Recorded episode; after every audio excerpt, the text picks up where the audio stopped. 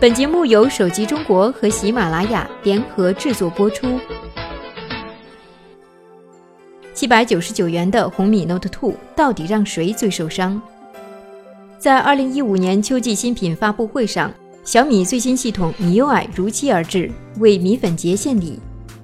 当然，在硬件方面，雷军也再度祭出大杀器，售价七百九十九元起的红米 Note 2给低端手机市场投下了一枚重磅炸弹。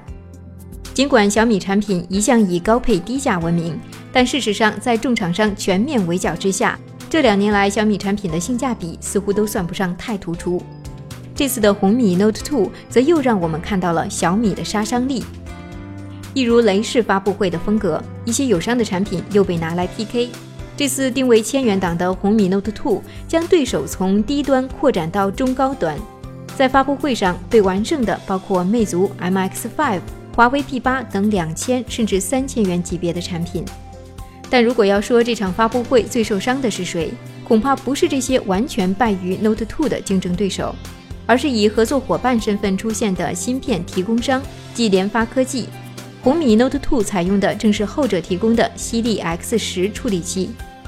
这是小米和 MTK 的第二次合作，第一次合作的成果正是小米系列的开山之作。两年前，小米使用 MTK 的 MT 六五八九处理器推出了第一代红米手机，将高性能四核手机拉入了千元价格以内。这款手机成就了小米的高速增长。但也将刚刚在智能手机市场站稳脚跟的 MTK 试图向中高端市场发力的势头摁死。在此后的两年时间，小米推出的新品中都未出现 MTK 的身影。红米 Note、红米 Two、小米四、小米 Note 等都是采用高通处理器。期间，小米还推出了采用英伟达处理器的小米三和联芯处理器的小米二 A。而这两年也正是联发科技加快布局中高端智能手机市场的关键阶段。技术方面，MTK 不仅拿出 CPU 核武，率先推出八核甚至十核处理器，在基带能力上也取得重要进展。4G 全网通芯片相继上马，缩小了与高通的差距。营销方面，MTK 发布了针对高端智能手机的芯片品牌犀利，明确了 X 系列、P 系列的产品组合。试图摆脱此前主品牌留给用户的低端印象，联发科技的这些努力的确取得了一定的效果。在去年下半年推出首款 4G 单芯片 MT 六五九五的时候，MTK 就放弃了小客户，有意选择一些知名品牌作为核心合作伙伴。联想 YIBE X2 和魅族 MX4 等产品曾让它站稳了一千五百元以上的市场。而 OPPO、vivo 等迅速崛起的品牌，在 MTK 平台上也毫不放松对设计、工艺、功能的追求。他们的产品也让联发科技的芯片在中高端市场上有了接受度。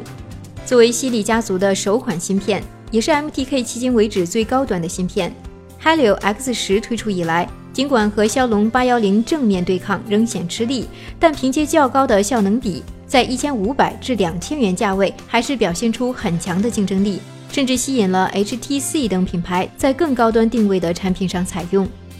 更重要的是，和此前一些品牌使用 MTK 处理器，但在宣传时遮遮掩掩不同，如今 Helio X 十已经被很多厂商作为产品亮点来宣传。然而，这些努力或许在红米 Note 2之后变得前功尽弃。尽管消费者正在变得越来越理性，处理器不再是决定产品体验的唯一要素，但它对产品的定位仍然有很关键的引导作用。比如，一款搭载骁龙八幺零芯片的手机，一旦问世便意味着旗舰，就可以撑起两千元以上的售价。犀利 X 十原本意味着中高端，但红米 Note 2或许会给它打上一个千元机的标签。MTK 究竟能否逆袭中高端？从低端向高端发展，从来不是件容易的事情。这或许并非一两代产品可以解决的问题。MTK 在高端市场的布局，注定是一条坎坷之路。